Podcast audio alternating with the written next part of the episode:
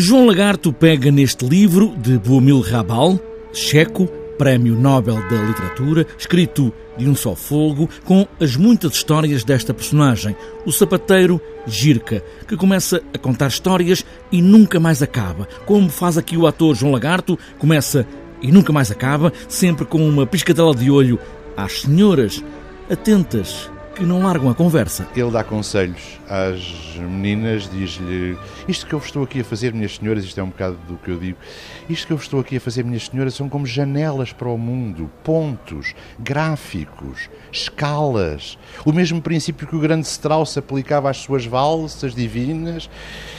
Não lhe serviu de nada. Quando morreu, utilizaram as músicas para embrulhar chouriço. Uh, sim, isto é um, um bocadinho. Ele fala de um tempo em que hum, toda a gente queria ser artista, compositor ou poeta. Agora não. Agora os escritores, quando tiram fotografias, vestem-se de bandidos. Já viram aquele que anda aí a pintar as pombas da paz? O Picasso.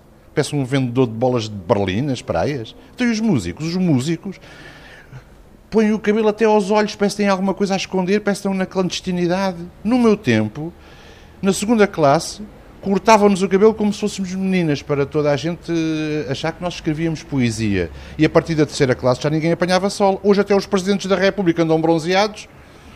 Ele não era bem um escritor, quer dizer, não era bem um escritor, não. Ele era um, ele teve imensas profissões ao longo da vida dele. Trabalhou nos comboios, trabalhou numa fábrica de cervejas, trabalhou como figurante no teatro. O Rabaldo até só muito tarde é que começou a viver da, da escrita. Um, e, e isto dá-lhe uma, uma fortíssima ligação à realidade. E os romances dele, todos eles são cheios de, de vida e de realidade e personagens e de pessoas que ele conheceu. Uh, ao mesmo tempo, uh, se calhar porque a realidade já de si é fantástica, há um lado fantástico há um lado fantástico nisso.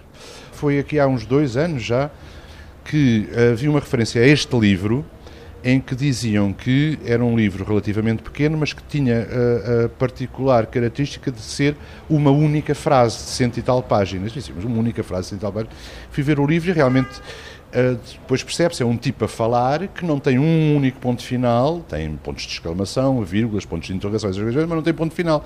Ou seja, não se cala o homem. Histórias entrelaçadas numa torrente de palavras e situações, com este homem que não se cala, é João Lagarto em Praga, em fundo, Lisboa, com as histórias do sapateiro Girca.